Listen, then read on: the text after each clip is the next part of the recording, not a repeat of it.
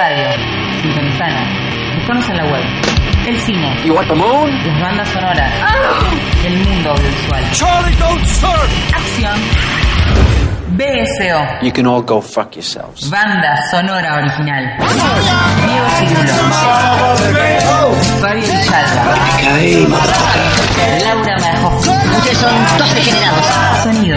A 24 cuadros por segundo. Tres empanadas que le sobraron de ayer para dos personas.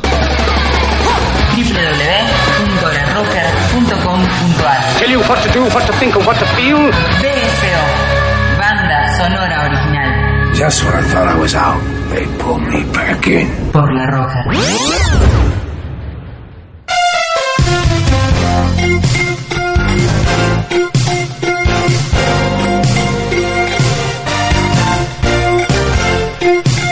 Señoras y señores, bienvenidos, nos estamos riendo, no puedo creer. Bienvenidos a Banda Sonora Original, anteúltimo programa del año, anteúltimo BCO 2017, temporada número 6. Y me acompaña Fabio Damián Vilialba. ¿Cómo le va? Muy buenas Mi noches. amor, ¿cómo estás? Ay, ¿cómo estás, Vilialba? Escucha la música, escucha, escucha, escucha. Mucho chongo como nunca. Ah, la pelotita. ¿Usted sabe, Villalba, de lo que vamos a hablar esta noche? Sí, me, me siento un poco como en la movida del verano y tengo que admitir que me gusta. Hola, ¿qué tal? ¿Cómo te va? Claro, ¿no? Una cosa así. Sí, como de pronto me parece. En fin. Bueno, señores, estamos cerrando el año, casi casi. La semana que viene nos vamos a juntar todos a celebrar el cierre de la temporada 6 en el quinto año de banda sonora original. Lo cierto es que se acercan las vacaciones, Villalba. Sí, para algunos, para otros no.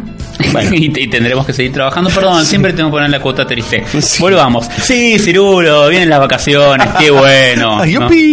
¿Vos te vas a algún lado? Eh, sí, me voy a trabajar a 8 cuadras de mi casa todo Bueno, el día. Igual que yo. Bueno, entonces es re triste. Pero para los que se van del otro lado, haremos un programa dedicado a la playa, con películas playeras. Con películas playeras, con mar, con brisa, con viento. Por eso estamos escuchando a Luismi. Por eso estamos escuchando a Luismi, que para mí es increíble esta canción, tiene un arranque funky hermoso. Eh, totalmente. Esto es una reversión del tema de Nino Bravo. Claro, con, con muchas canciones de- del amigo Luismi que después escuchamos que son de los Jackson 5 y todo eso. Claro, no culpes a la noche, no culpes a la playa. Sí. Totalmente otra vez con la playa, ¿no? No Siempre. culpes a la luna. Eh, Y porque bueno, es mexicano. Claro, claro. Bueno, es verdad, es verdad. Bueno, vamos a tener un puñado de películas, les comentamos, en donde vamos a estar como en distintas eh, formas de abordar la playa. Vamos a andar por los Estados Unidos, vamos a andar por la Argentina, vamos a andar por Francia y también vamos a estar con algunas comedias muy particulares, como el caso de Weekend at Bernie's de 1989. Sí, eh, lo que estaba pensando, ya que dijiste Norteamérica, que creo que vamos a ver las dos costas, si mal no recuerdo. Los Ángeles por un lado y Nueva York por el otro. Claro. Sí, es Mirá qué interesante. Mire usted, sin comerle, sin beberlo, Claro, en un mismo capítulo, dos océanos. Mire usted, es eh, transoceánico el asunto. No, pues, en vez de llamarnos a la playa, ponen los transoceánicos, ¿no? Sí, parece una banda así medio de, de rock, de, de- de este rock que hay ahora. Sí, de rock, así como de Centroamérica, ¿no? Ay, ni Los los, tres. ni los nombres. tremendo, tremendo. Le salió el pequeño enanito fascista de adentro. Eh, no los nombres, mátenlo, mátenlo. Bueno, pero si la gente está en la playa y se quiere comunicar con nosotros, ¿cómo tiene que hacer? Agarra el celular, porque ahora están todos con el celular en la playa. Si ya están en la playa, no sé, están locos. En tal caso estarán en Parque Norte. Vamos a la playa. Escucha. A mí me gusta bailar el ritmo de la noche. Salsa fiesta. Vamos a la playa. espectacular. No, no, hoy- la noche. Reventamos, Altísimo, ¿eh? altísimo. Claro. Revienta la noche. Esta noche vamos a Como vivimos nosotros, los latinos. Somos latinos. A un pico de grasada vamos allá. y bueno, en la playa hay mucha La grasada gente que también. toma mate. Claro, con los perros. Sí. Qué hermosa gente que vive en este país. ¿Eh? Es un contenedor de popó. Bueno, eh, pero hay mucha gente buena también. Vamos a escuchar, porque ya me salió también a mí el fachita adentro. Eh, 1989, Weekend at Bernie's. Ustedes la conocerán como fin de semana de locura. Ah, es increíble. No veía esta película desde chico. Y yo más o menos, sí, también. Y la verdad es que no, no mejoró mucho. No, pero, claro. pero lo cierto es que es increíble, eh, porque uno, aún cuando la está viendo y está viendo que no está funcionando, Sí. Y le pone mucha onda porque quiere que funcione como cuando funcionaba cuando era, mira- cuando era chico. Era como, che, están moviendo al muerto y la gente te cree que el muerto está vivo. Sí. Es hermoso esto. No, no, que aparte de, del- a ver, para contarles a los que no la vieron, a los jóvenes, eh, fin de semana de locura, que consta de dos partes, ¿no? Cuatro Sí. años después se hace una segunda parte, lo cual es un delirio. ¿Por qué? Porque eh, la historia es de dos muchachos, este, jovencitos, niños de una aseguradora, digamos, o sea, ya partimos de la base de esta cuestión de los, este, las financieras, los yuppies y la coyuntura. Sí, Este, partimos en Nueva York, 1989. Claro, Wall Street, de- digamos, ¿no? De los chicos que el triunfo es tener plata. El éxito es tener guita, un barco y muchas rubias semidesnudas, digamos, ¿no? Y entre ellos hay como una suerte de debate entre si el amor verdadero o el otro que es un atorrante. Bueno, tenemos uno que es un desastre y el otro que es un aplicado. Ambos dos trabajan en una aseguradora gigantesca con un dueño, ¿sí? Que es un verdadero atorrante, un garca. Este tipo se llama Bernie. Sí.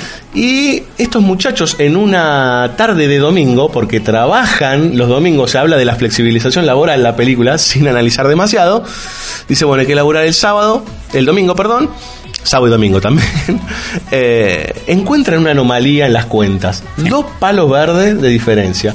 ¿Qué quieren hacer para sumar puntos? Ir a decirle a su jefe. Su jefe dice, muy bien, chicos, muy bien. ¿Quieren venir el fin de semana a mi, a mi casa en la costa? En este caso, en la costa de Nueva York En Long Island. en Long Island. Y los chicos dicen, ay, nuestro jefe nos quiere, nos quiere mucho. Bueno, el jefe los quiere matar. Porque el que se llevó la plata es él. ¿Mm? Entonces a partir de ese momento uno dice, bueno, esto va a ser una comedia de enredo de cómo los quieren matar estos dos. Negativo. Porque aparece la mafia en el medio y esa mafia dice, silencialo al jefe. Y lo matan. Sí. ¿Y qué pasa después, Villalba? Lo que sucede es que estos muchachos llegan ¿no? a Long Island, van a la casa del jefe, no lo encuentran. Jefe, jefe, ¿dónde, ¿Dónde está? Una casa espectacular. Hasta que suben a la planta superior, al primer piso, y se encuentran allí con el cadáver del jefe. Sí, señor. Que dicen, hola, Bernie, ¿cómo andás? Hasta que se dan cuenta que no respira. Hasta que se dan cuenta que está muerto, piensan qué hacer con él. Claramente es una situación complicada. Están ahí con el jefe muerto, dos personajes que uno sabe que no estarían o no rondan esos círculos económicos, Ujú. o sea que trabajen para él. Hasta que empieza a llegar gente y tienen que resolver qué hacer. Sí, totalmente. Pero de golpe se dan cuenta que la gente reacciona naturalmente a que Bernie esté ahí sentado. Ahí está el, el kit de la cuestión. Y entonces empiezan a debatir, bueno, che, y llamamos a la policía, no llamamos. Toda la película están viendo si llaman o no a la policía, lo cual es de una, de, de una Sí. ligereza. Sí, sí, sí, no, no le pidamos un- una construcción de verosímil muy puntillosa a esta película porque claramente nos convoca a que nos copemos en la idea, que es una idea increíble, que está Sí, muy bien. claro. Y que entremos en la lógica de la película donde claramente toda esta gente no le importa Bernie. No. Lo cual es interesante porque habla de lo superficial de toda esa gente.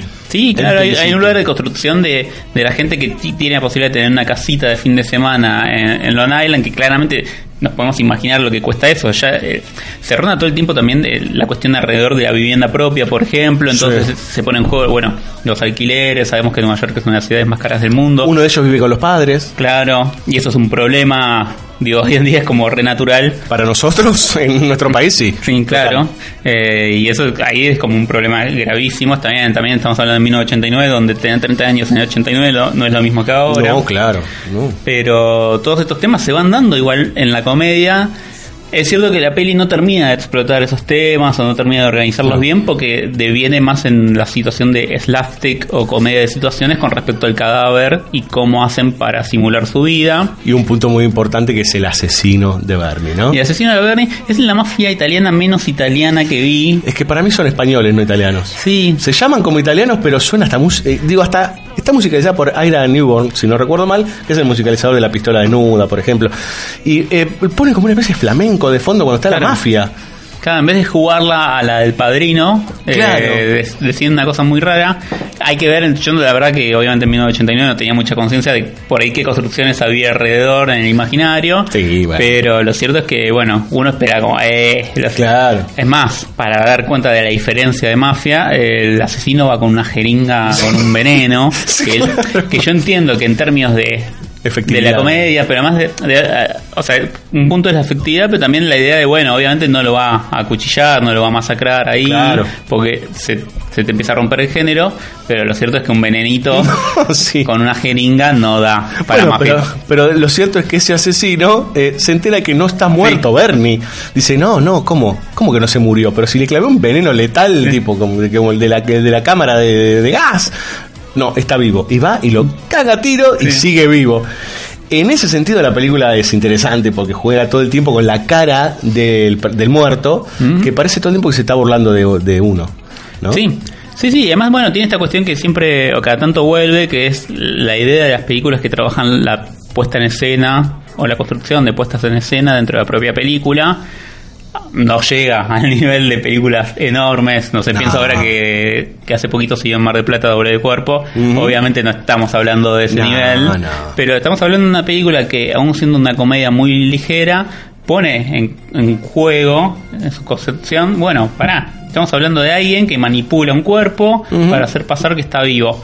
Y un poco estamos hablando también de lo que estamos haciendo cuando hacemos una película, de alguna por manera. supuesto, bueno, de toda esta idea de que de, de seguir vivo en el celuloide, por decir, o en el registro de la película. Y aparte está toda esta cuestión de que eh, no se pueden deshacer de Bernie. Sí. Bernie es algo que va a estar ahí. De hecho, la segunda parte es inmediatamente después. O sea, no se pueden sacar de encima al muerto. Bueno, todo este juego, toda esta comedia de enredos funciona alrededor de Fin de Semana de Locura, dirigida por Ted Kotcheff. Que es el director de Rambo, de First Blood. Claro, de una punta a la otra. Estos hombres Sí. son maquinistas. Y sí, lamentablemente hay que verlo así porque tiene una filmografía muy dispar, donde más allá de, de atravesar varios géneros, atraviesa varias altitudes de calidad, vamos a decir. Claro. Eh, en nuestro país fue un, un hit del VHS. Sí, pero claro, es que la podías alquilar una y otra vez y después en la televisión también se pasó Sí, muchísimo. Canal 11 se cansó de pasar la Telefe. Una película que ha recorrido todas las pantallas de el- la Argentina. Para señalar ya, si vamos a entrar al terreno de la música, Y es. el hombre Oh, qué detalle que va a decir usted. que ha compuesto la música es Andy Summers, Sí. Parte integrante del trío de Police, Sí, una señor. banda muy querida, por lo menos por mí, creo que Sí, sí. Por eh, también. Sí, sí, sí, sí. Y bueno, charlando en la preproducción decíamos qué suerte dispar la de los de Police. Obviamente lo tenemos a Sting, que bueno, eh, Es Sting. sigue siendo Sting, claramente, un Sí. capo. Lo tenemos a Andy Summers, que hizo la música de fin de semana de locura. Y lo tenemos al amigo Stuart Copeland, Sí, que claro. hizo la música de Rumble Fish, por Sí. ejemplo, obra maestra de Coppola. O sea que bueno, han tomado caminos muy distintos. Este haciendo un re ligero acá en, en. Weekend, mientras los otros, bueno, hacen unas producciones un poquito más Elevada. Elevada. decir. Vamos a escuchar un tema que es la única canción que suena en toda la película, eh, que está eh, compuesta por, eh, en realidad interpretada por Jermaine Stewart. El tema se llama Hot and Cold y es el que da comienzo a la película Weekend at Bernie's.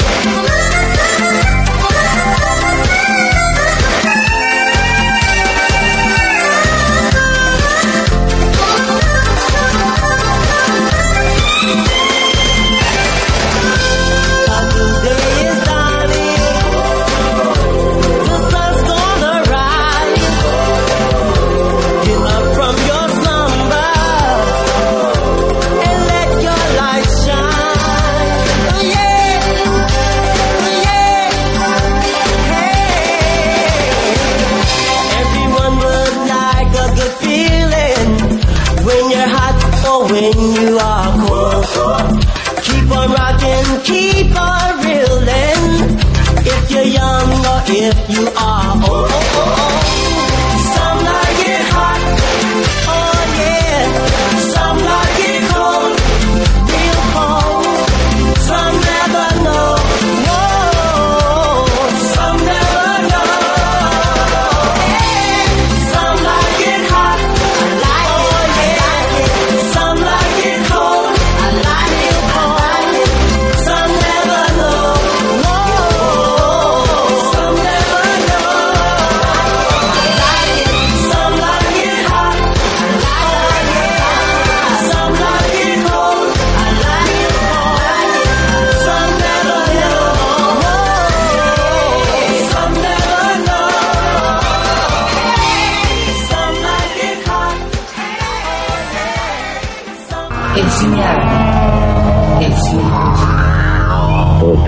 Pero la cuestión es que me dejaron solo. Pero entendeme, Oso, no te estoy meloneando. Vos sabías que estábamos en retirada. Sabías que tenías que borrarte. Te estás convirtiendo en un tipo peligroso. ¿Y qué? ¿Ahora me van a abandonar? ¿Que ya no sirve nada de lo que hice? Porque yo lo hice en serio. Yo lo hice porque creía, porque creo, porque para mí no hay otra.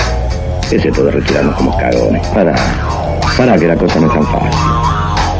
Nos retiramos porque perdimos una batalla. Pero la guerra, la guerra la vamos a ganar nosotros. BS. Banda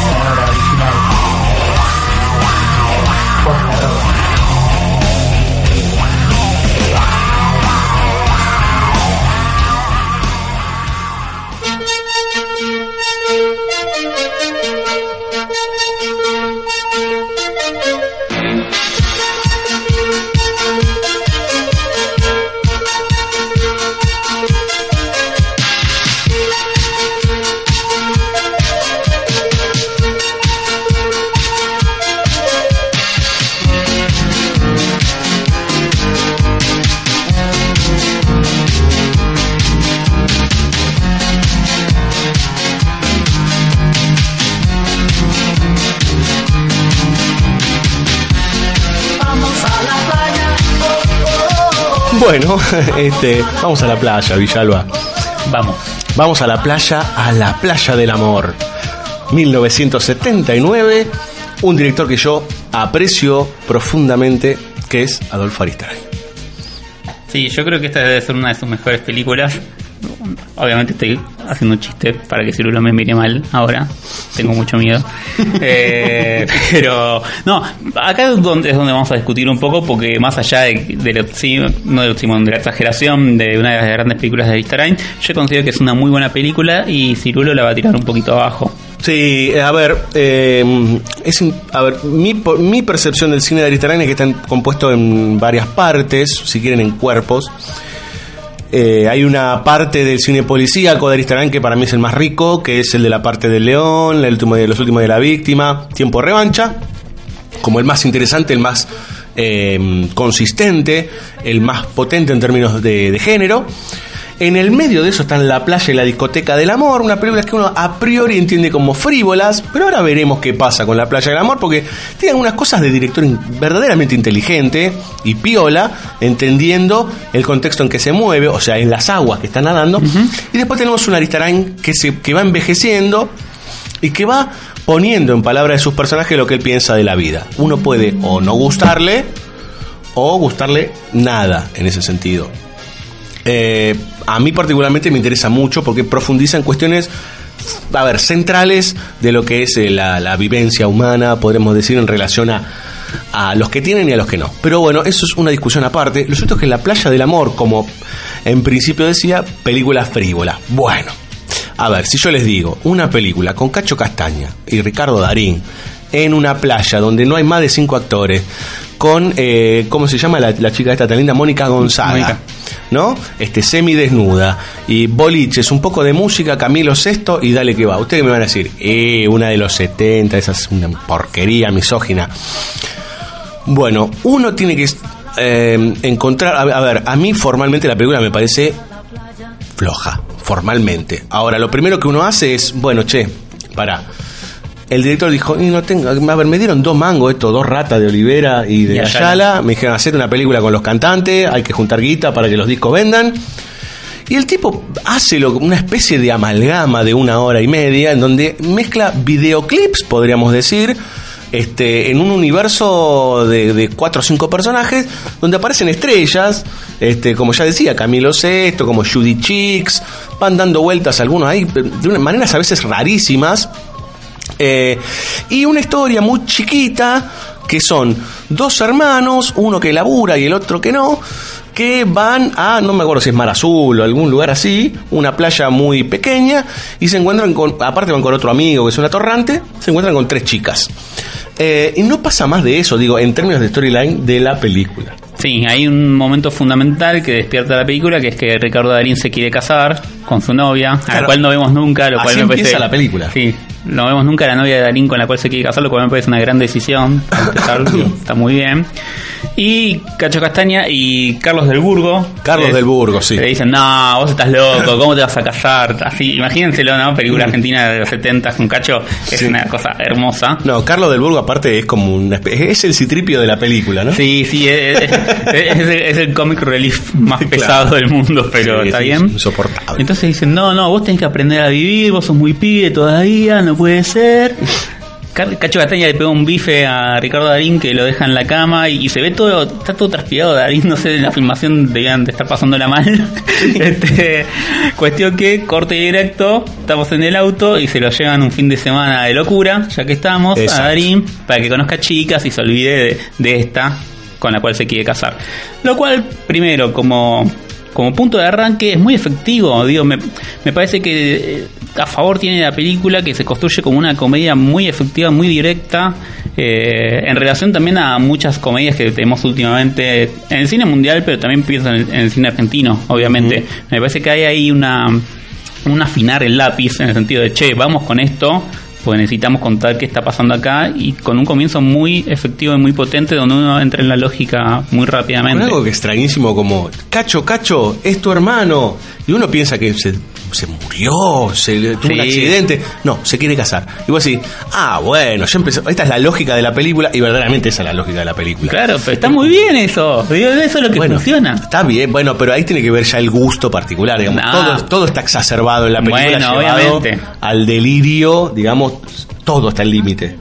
Obviamente, estoy de acuerdo, pero a, lo que voy es que la construcción cómica con generar un suspenso sobre, bueno, quién el hermano, qué le habrá pasado, etcétera, etcétera, y que la devolución de eso, ah, se quiere casar, naturalmente provoca mínimo una sonrisa. Aún en el. Bueno, nada. Eh, no, voy a entrar, no voy a entrar en detalle. el menos creyente. En el menos creyente. Después, la película tiene algo que me parece una cosa increíble que aprendí: que si uno tiene un corto muy largo o tiene un mediometraje, le pone 10 canciones en el medio y se convierte en un largo. Y es buenísimo eso. es una gran idea. Se O sea, llama ahorro de... pero toda la gente que, que está haciendo ahora sus producciones y que, por ejemplo, tienen, obviamente ficcional, tiene un corto ficcional que por ahí, no sé, dura mu- mucho, como, Sí, 40 como algunos de nuestros amigos, de golpe, en vez de empezar a pensar como, che, ¿qué le saco? Metele películas etcétera, en el medio. Metele canciones en el medio. Publicidades y ganas un mango, ¿no? Está, está muy, está muy bien como idea. Bueno, lo, lo cierto es que como en realidad uno si pone en YouTube o en Spotify y busca está el disco entero de la discoteca del amor, que son absolutamente todas las canciones que suenan enteras en la película. Prácticamente más de la mitad de la película son tipo cantando. O sea, la historia y el tiempo de actuación, el tiempo de, de los actores en el universo ese, es un tercio de la película. Eh, y creo que en ese sentido creo que es lo que entiendo que también valora Villalba, porque hay una escena que para mí está muy bien, que creo que ahí es cuando decís, ahí está ahí está Estarain, ¿no? Como es cuando hablan los dos hermanos, ¿no? En la Sí. última parte, ¿no? Que tiene que ver con, bueno, ¿qué vas a hacer vos? Pero me parece que vos te estás enamorando de la mina que vos decís que yo me quiero voltear, ¿no? Ese diálogo que creo que es en, en la cama, ese y un diálogo más entre eh, Darín y Mónica Gonzaga, debajo de un puente, que digo también elegir estar abajo de un puente es medio raro, pero no importa, esos diálogos creo que es lo que justifican haber visto eh, toda esa seguidilla de canciones y de situaciones ridículas de la playa del amor. Que yo creo que el personaje de Gonzaga está muy bien. Si uno, es más, uno lo puede pensar en relación, ya que la íbamos a traer un poco a colación con los bañeros más locos del mundo. Totalmente. U otras películas también de la factoría argentina Sonofilm de esa época, de los 80s, Sí. tempranos 80s. Si uno ve en relación lo que es el personaje, más allá que en ambos, obviamente está jugando la, la noción de una femme fatal, no en términos del noir, sino una mujer esplendorosa Una mujer bellísima, escultural. Etcétera, eh, me parece que en términos de construcción de personalidad, de construcción de, de voluntad de poder, etcétera, etcétera, perdón que diga etcétera, pero más o menos entendemos por dónde vamos, es claro que en la playa del amor Mónica González es un personaje, tiene Eh. su visión de mundo, lo tiene muy claro, Sí. y que así como es una mujer libre y siente que puede tener la relación que se le cante, al mismo, al mismo tiempo puede decidirse también por enamorarse o querer estar en pareja. No son Cris Morena y Mónica Salgueiro en, En los colimbas, claro. Que son la nada, son piernas que hay que mostrar, Exacto. digamos, ¿no? ¿no? claro, la misma González en Los Bañeros, que si bien tiene un pequeño desarrollo, Claro, pero no es es poco. este personaje. El problema es más del Facha Martel que de ella. Sí, hay una escena muy linda en Los Bañeros del Mundo, búsquenla, que están Facha Martel y Mónica González en la playa y dicen, che, qué lindo día, ¿no? Están los dos con buzo y todo nublado, en Mar del Plata. Como, como, chicos, cambien el guion, no, no hace falta como... Production, ¿cómo es? Production Value, Sí, Production valores de producción. Ay, ay, ay. Bueno, eh, todo esto lo estamos hablando y comentando porque pueden entender que como que Villalba está diciendo, bueno, están viendo la nueva Vértigo en la playa. y No, que- no, no. Y como, pará, pará, y como que Cirulo está hablando de este, la peor película del universo. Ni una cosa ni la otra. Tratamos de encontrarle el contexto, por, entendiendo quién es Aristarain también, Sí, que no es ningún salame, que era un tipo muy inteligente, ¿no? Este, entendiendo también los personajes que están ahí propuestos, digo, entender que aparece un cacho castaña, un galancito, y darles un cierto mínimo volumen en esa vorágine de comedias de los 70 y 80 que eran tremendas, digamos. ¿no? Y entendiendo la Argentina en el 79, Claro. o sea, yo no lo viví, claramente no. Yo nací pero- ese año.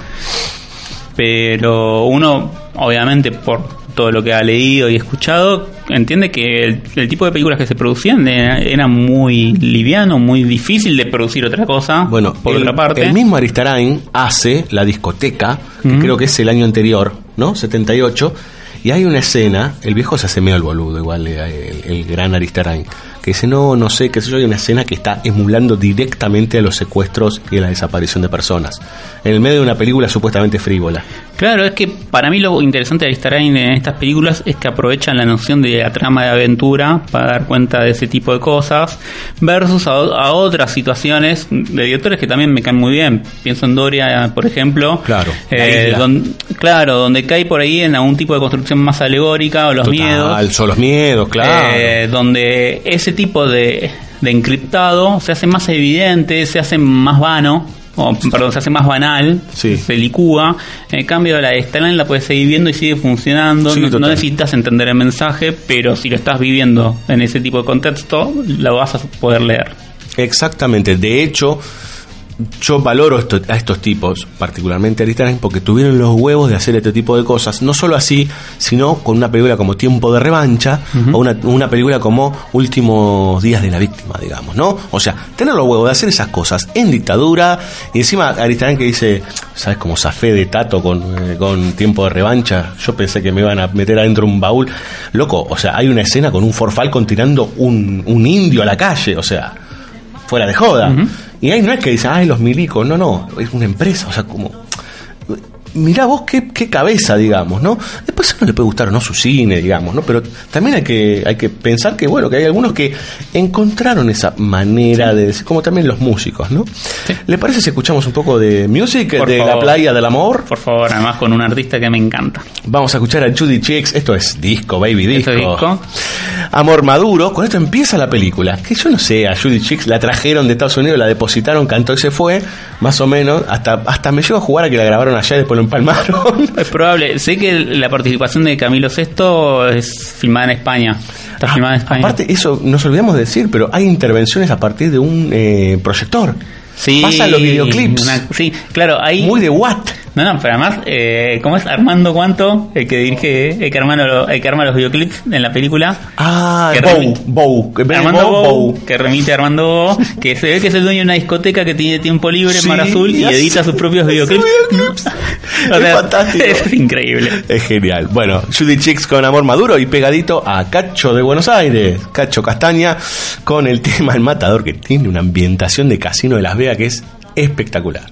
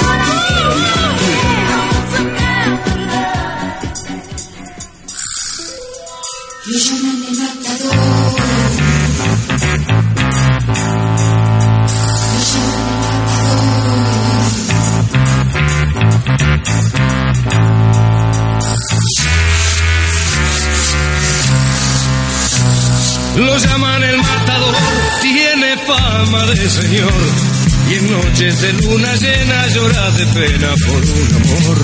Lo llaman el matador, tiene fama de señor y en noches de luna llena llora de pena por un amor. Es poeta y es cantante, las mujeres dicen que es un delirante pero cuando les habla de amor, enseguida dicen que es un gran señor. Lleva siempre traje negro, igual que la noche de su largo pelo. Y el color de su mirada tiene los misterios de la madrugada. Lo llaman el matador, tiene fama de señor. Y en noches de luna llena llora de pena por un amor.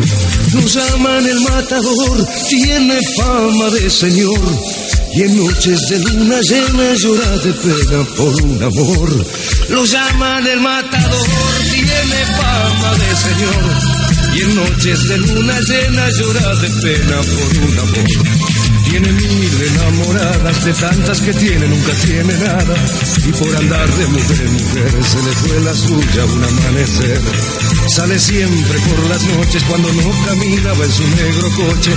Y a su lado siempre lleva su vieja guitarra y una amiga nueva.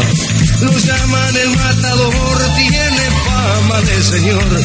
Y en noches de luna llena llora de pena por un amor. Lo llaman, lo llaman, lo llaman.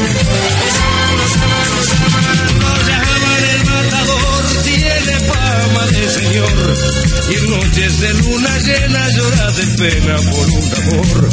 Es poeta y es cantante, las mujeres dicen que es un delirante, pero cuando les habla de amor enseguida dicen que es un gran señor.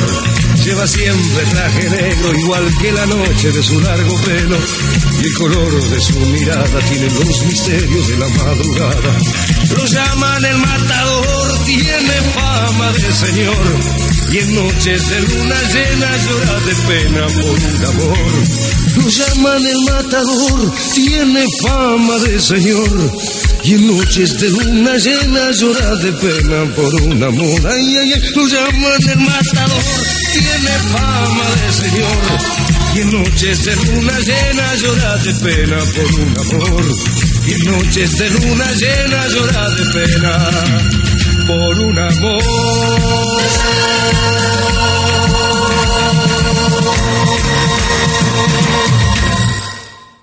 Me engañó Bairabé. Berger es judío. BSO, banda sonora original. Discúlpame, realmente no lo sabía. Tendría que informarse un poco antes de pedir ciertos favores, ¿eh?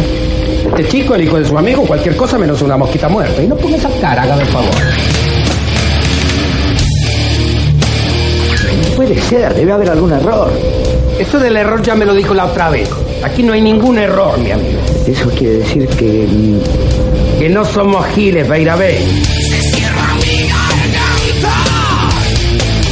Bueno, decídase, hombre. ¿Sigue pidiendo por él o no? Eh, no sé, tengo que pensarlo, no, no, no puedo decidir ahora. Ahora es cuando tiene que pedir por él. Ahora que sabe quién es. Por un inocente pide cualquiera. Lo difícil es pedir por un culpable, ¿no? BSO, banda sonora original.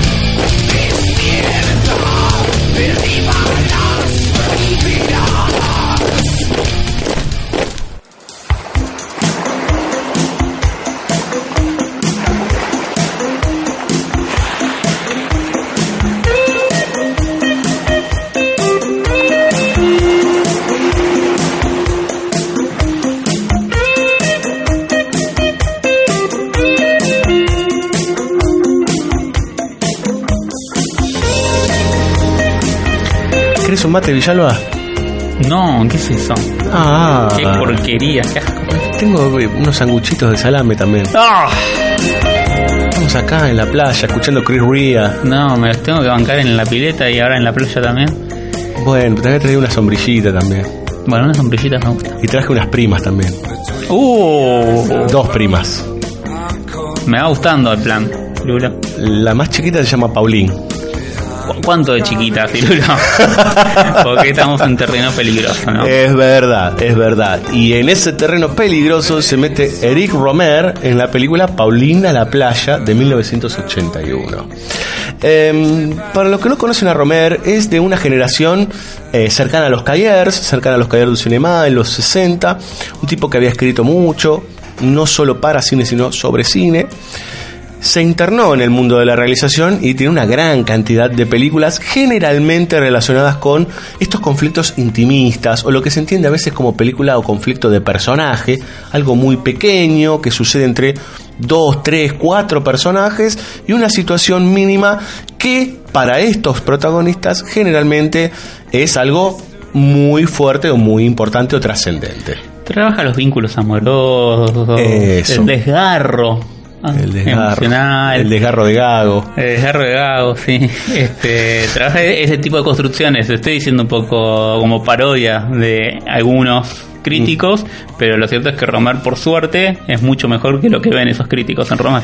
Romer eh, tiene dos cuestiones. Primero, eh, él le, gusta meterse mucho con la cuestión amorosa, es verdad. Digo, uno podría leer el discurso amoroso de, de Bartes y ver la película de Romer y pasarla, bueno, muy bien o muy mal, digamos.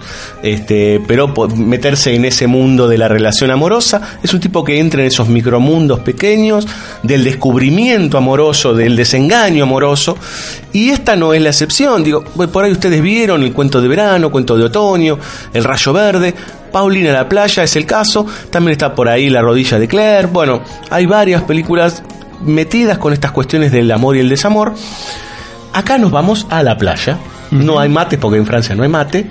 Este, pero sí está esta niña, jovencita, que tiene 14 años, que está con su prima. Su prima es una especie de bomba hermosa, una mujer más madura, una, más madura en realidad, eh, que eh, tiene un cuerpo escultural y que parece ser eh, adorada por un par de tipos que andan dando vueltas por allí.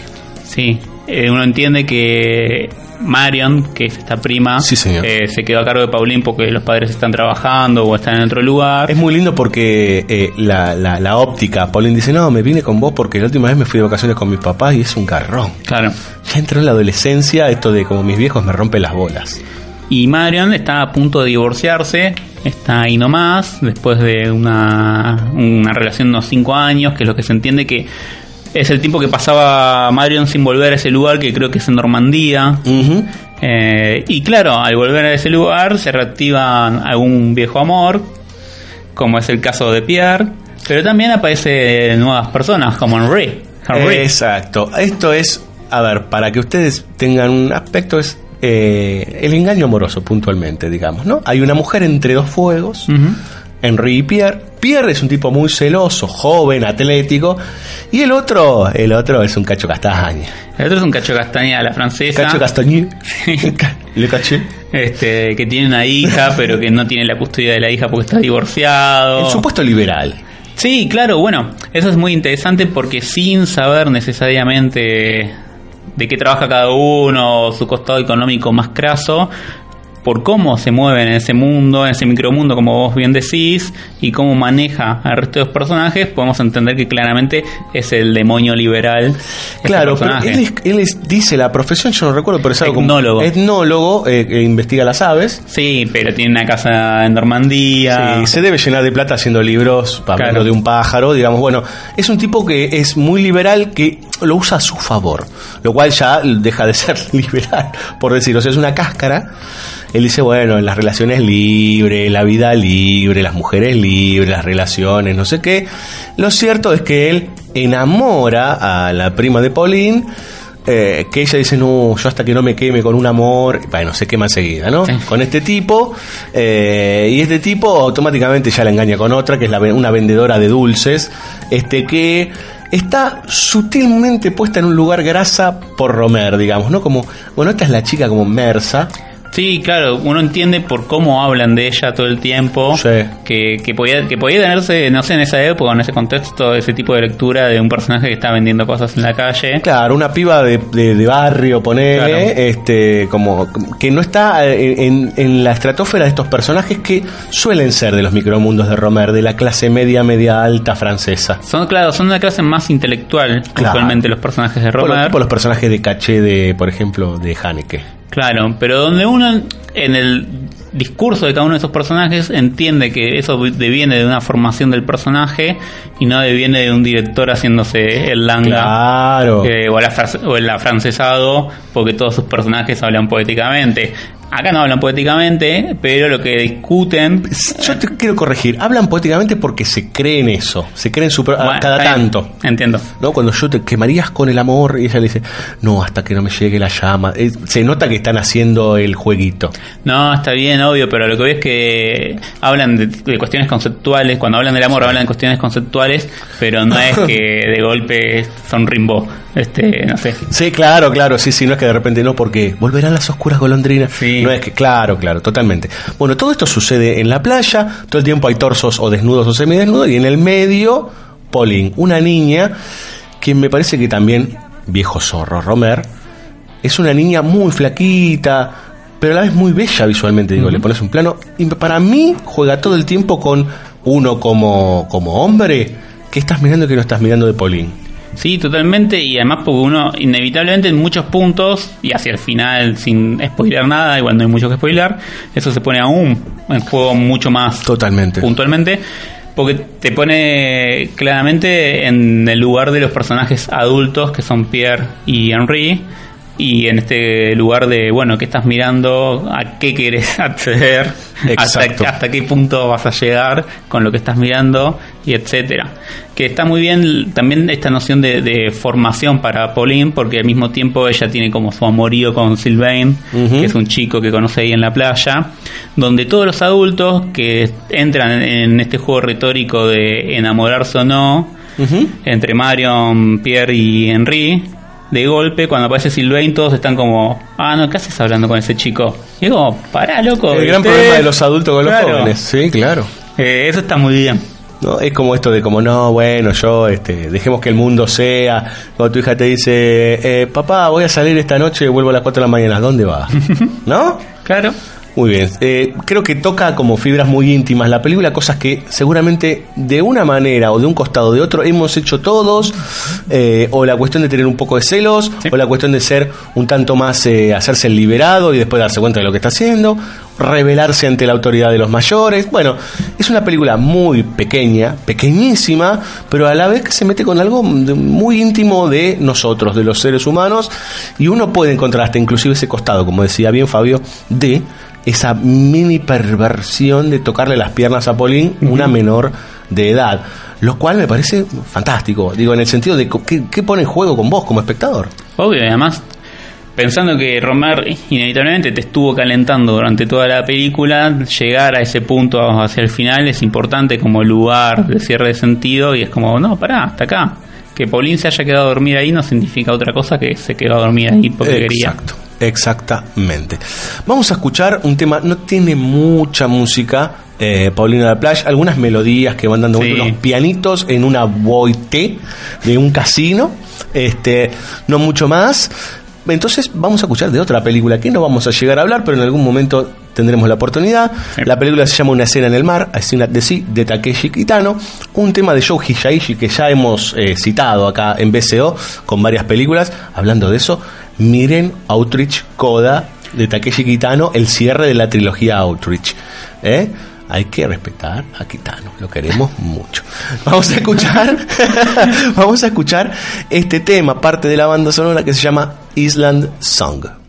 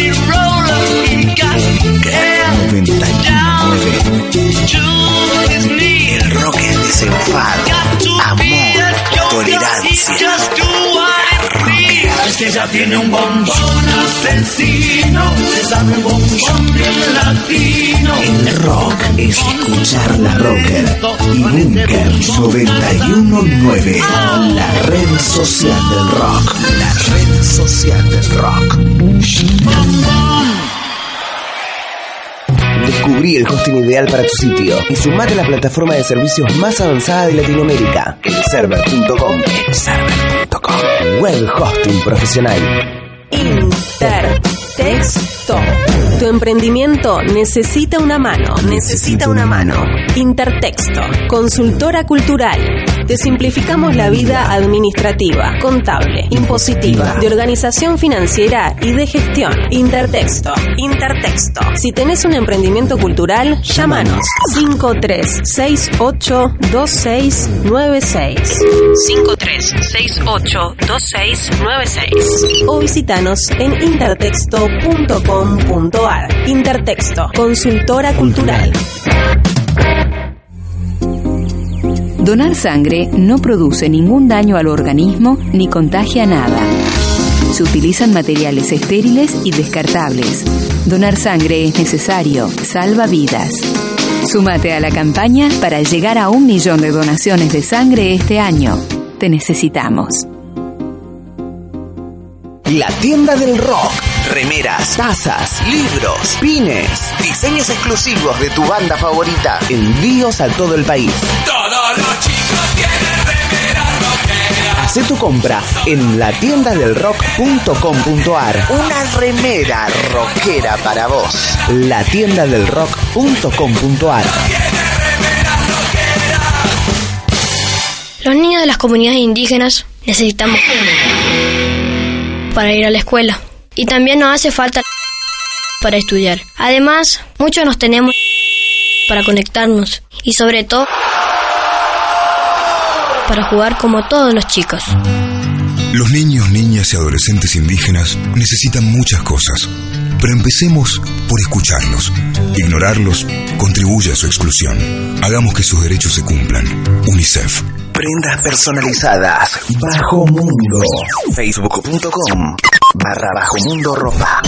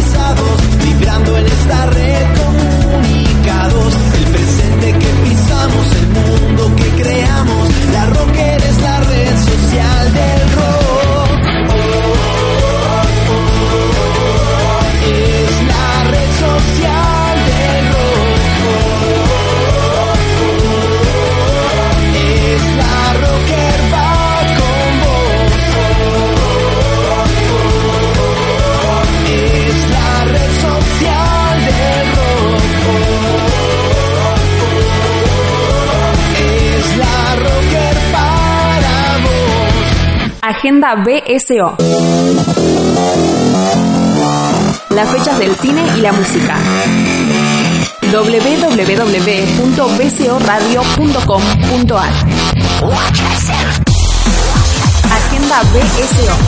Las fechas del cine y la música. Cine. Jueves 14 de diciembre.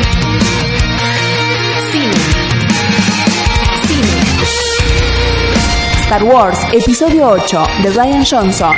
Good Time de Johnny Benizatri. Please Stand By de Ben Lewin. Jueves 21 de diciembre. La Navidad de las Madres Rebeldes de John Lucas y Scott Moore. Amantes por un día de Philip Carrell. Shippers Creepers 3 de Víctor Salva. El Gran Showman de Michael Gracie. Música. 14 de diciembre. Jamiroquai en Hipódromo de Palermo, Buenos Aires. Peteco Carabajal en Club Cultural Matienzo, Buenos Aires. Iván Noble en Niceto Club, Buenos Aires. 15 de diciembre, Arca de Fire en Tecnópolis, Buenos Aires. Paloma del Cerro en Shirgu, Buenos Aires. Pampa Yakuza en La Trastienda, Buenos Aires. Onda Vaga en Teatro Cultural Conex, Buenos Aires. Poseidótica y Carca en Niceto Club, Buenos Aires. 16 de diciembre. Ciro y los persas en Estadio Luna Park, Buenos Aires. Gorilas en Tecnópolis, Buenos Aires. Divididos en Teatro Flores, Buenos Aires. Abel Pintos en River Plate, Buenos Aires. 22 de diciembre. Pilsen en Uniclub, Buenos Aires. 23 de diciembre. Dos minutos en Teatro Flores, Buenos Aires. Eterna Inocencia en Teatro Vorterix, Buenos Aires. Argentino en Teatro Sur, Buenos Aires. 26 de diciembre. Ataque 77 en Niceto Club, Buenos Aires. 29 de diciembre. Kevin Johansen en Teatro Cultural Conex, Buenos Aires. Agenda BSO. Las fechas del cine y la música www.bcoradio.com.ar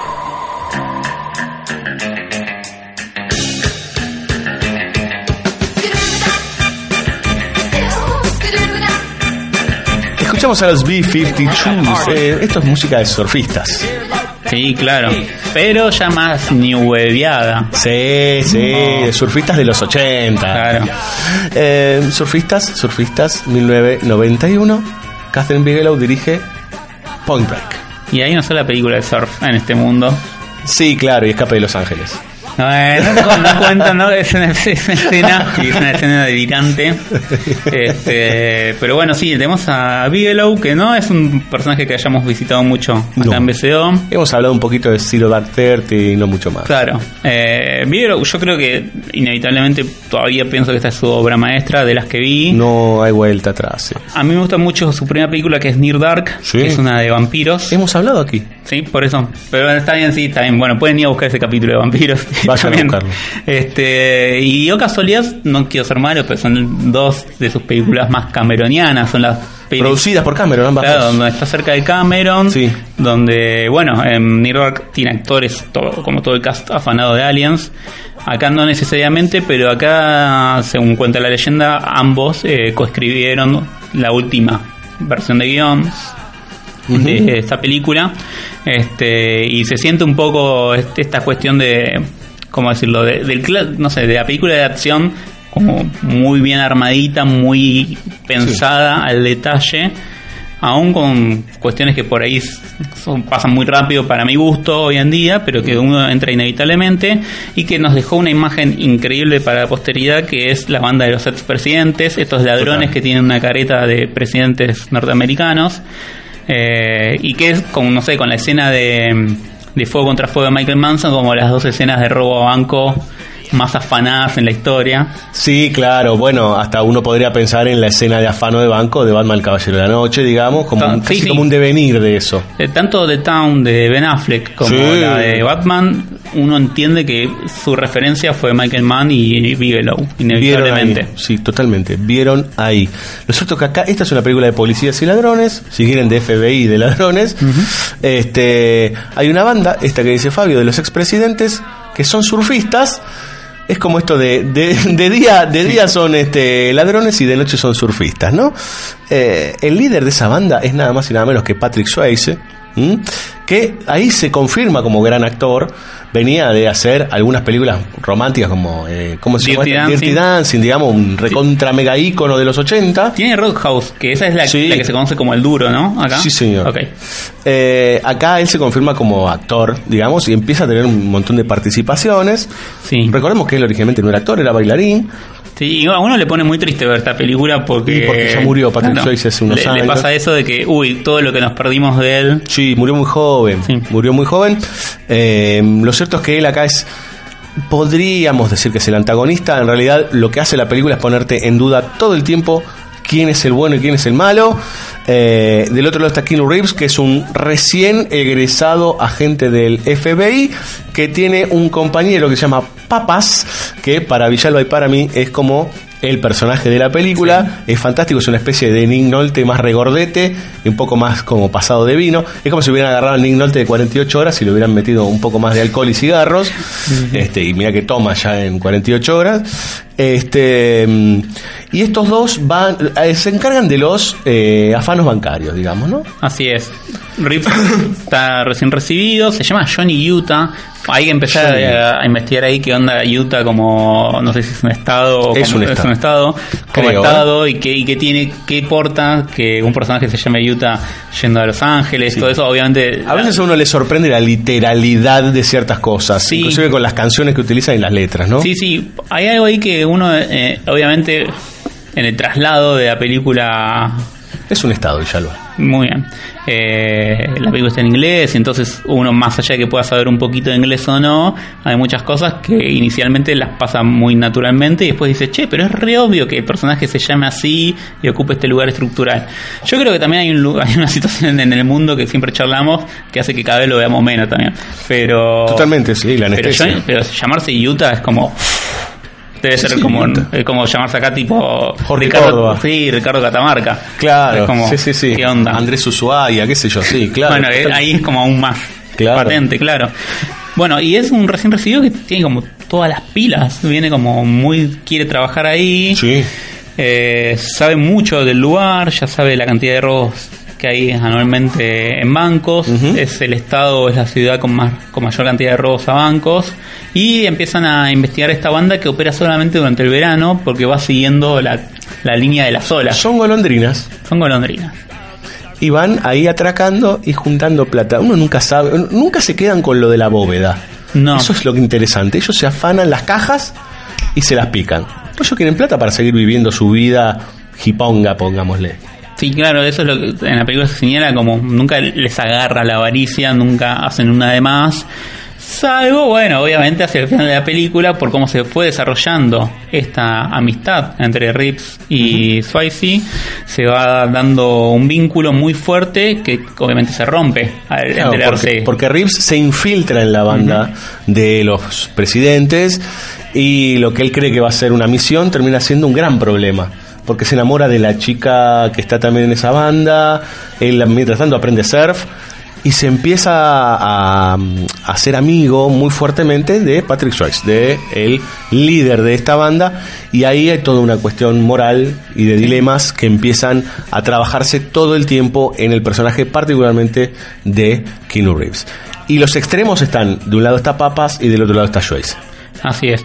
Y es interesante porque obviamente todo este accionar o toda esta aventura pone en jaque el lugar de Ritz como policía y es notorio que se lo había advertido el chico que le vende la tabla de surf al principio. Claro. Que era como, bueno, mira que el surf es como una forma de vida, te va a llevar por otros lados. Y él le hace como. "Eh". Claro, es como, bueno, está bien, es Está una bien. misión. Está bien, pibe, sí.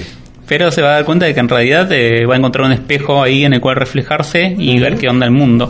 Sí, totalmente. Ah, Y me- a mí me parece eh, fantástico. Digo, esta película hubiera cambiado di- diametralmente si no existiese el, el último plano de la película. Sí. Hubiera cambiado diametralmente, digo, la, la- la forma de ver el mundo. Básicamente. Eh, Keanu Reeves debe tomar una decisión si atraparlo o no a Patrick Swayze. Lo atrapa, ¿sí? Y ese último plano resignifica todo, digamos, ¿no? Eh, hay algo que hace cambiar la lógica del personaje de Keanu Reeves, en donde uno dice, ok, acá está Catherine Bigelow, digamos, ¿no? Cuando uno entiende los, los, los no márgenes de lo legal, los grandes problemas que hay con lo legal. Ah, vos lo estás pensando como algo negativo para Bigelow. No, al contrario. Ah, ok, ok. No, no, no, todo lo Sí, contrario. En, en ese Me sentido, parece fantástico lo que sucede en el final. para mí, si bien es anterior, es superadora de la decisión de Michael Mann de Fuego contra Fuego, que a mí mucho no me gusta el final. Sí, eh, sí es superador. sí donde, es superador. donde ahí hay una decisión para mí cruel por demás. Eh, acá en realidad en Point Break, en punto límite, está mucho mejor jugado. Y claramente la gran Rápido y Furioso 1 toma este elemento primordial de otra manera, porque bueno, tiene un final abierto que en todas las secuelas que tenemos. Eh, pero que toma algo de espíritu de esta película, además de lugares estructurales que ya sabemos que es el infiltrado y etcétera, etcétera. Sí, sí, sí, sí, sí. Eh, hay algo realmente que está, que está muy bien captado, que obviamente me encuentra un lugar de excelencia en punto límite que no tiene Rápido y Furioso, pero que está muy bien. Vamos a escuchar un poco de música de esta gran, gran obra de Catherine Bigelow. Me animo a decir que es, ya podríamos decir que es la insuperable dentro de su filmografía. Eh, mucho, mucho rock, sí, mucho rock surfer, mucho rock pesado de la época también. Vamos a escuchar a Shark Island con el tema My City. Está buenísimo este tema. Y pegadito a una banda que muchos han olvidado lamentablemente porque, bueno, aparecieron los Guns N' Roses en el medio, ¿no? LA Guns con el tema Over the Edge.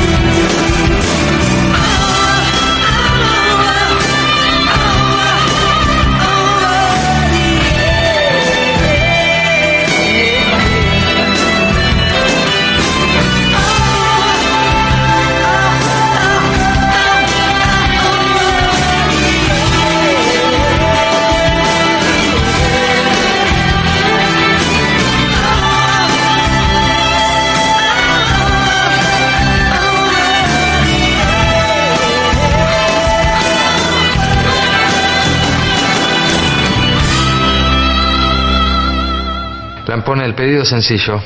Conseguimos una Magnum 357 con balas de verdad. BSO, banda sonora original. ¿Admite usted haber abusado sexualmente de menores? Por ahí simplemente es una cuestión de agotamiento. Ravena insiste en el concepto del harén. ¿Qué? Era una broma. ¿No hay un piquito para mí? Dicho de otra manera, ser un pederasta.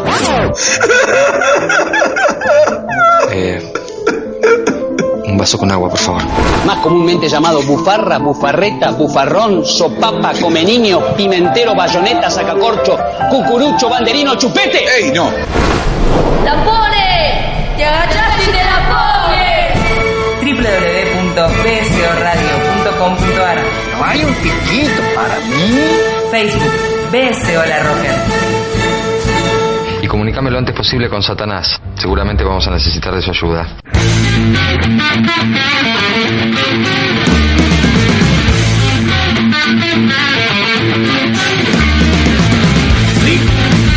Señoras y señores, se termina el anteúltimo programa de banda sonora original 2017, temporada 6.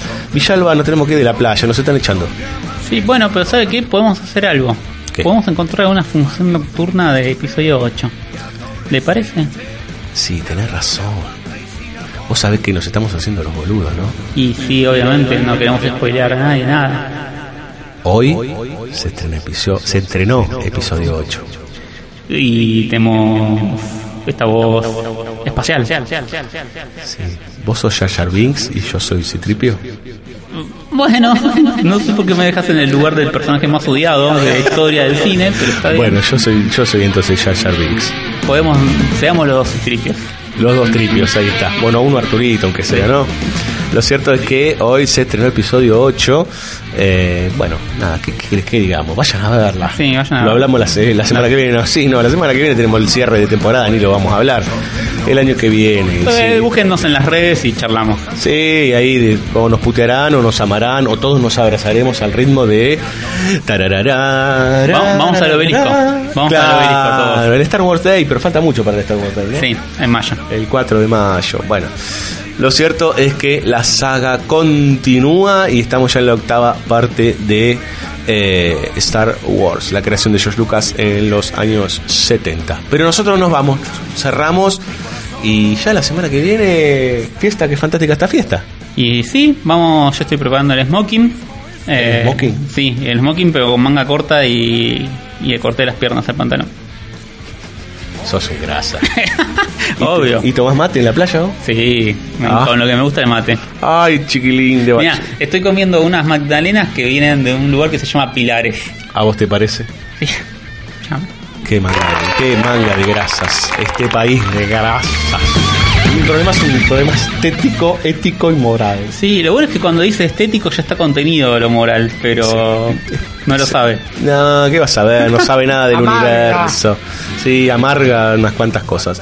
Eh, gracias La Roca, gracias Juan Sixto, gracias FM Bunker, gracias a la gente de Asa La Llena y la gente de Shinobi que siempre nos hacen el aguante. Fue un verdadero éxito y boom el programa de la semana pasada con Yeso Vargas, el cual le mandamos un abrazo grande y a toda la crew de eh, Shinobi News que cubren de todo, desde cualquier tipo de serie animada hasta cualquier recital, películas, bueno, y siempre nos acobijan con parte de nuestro programa en su página web.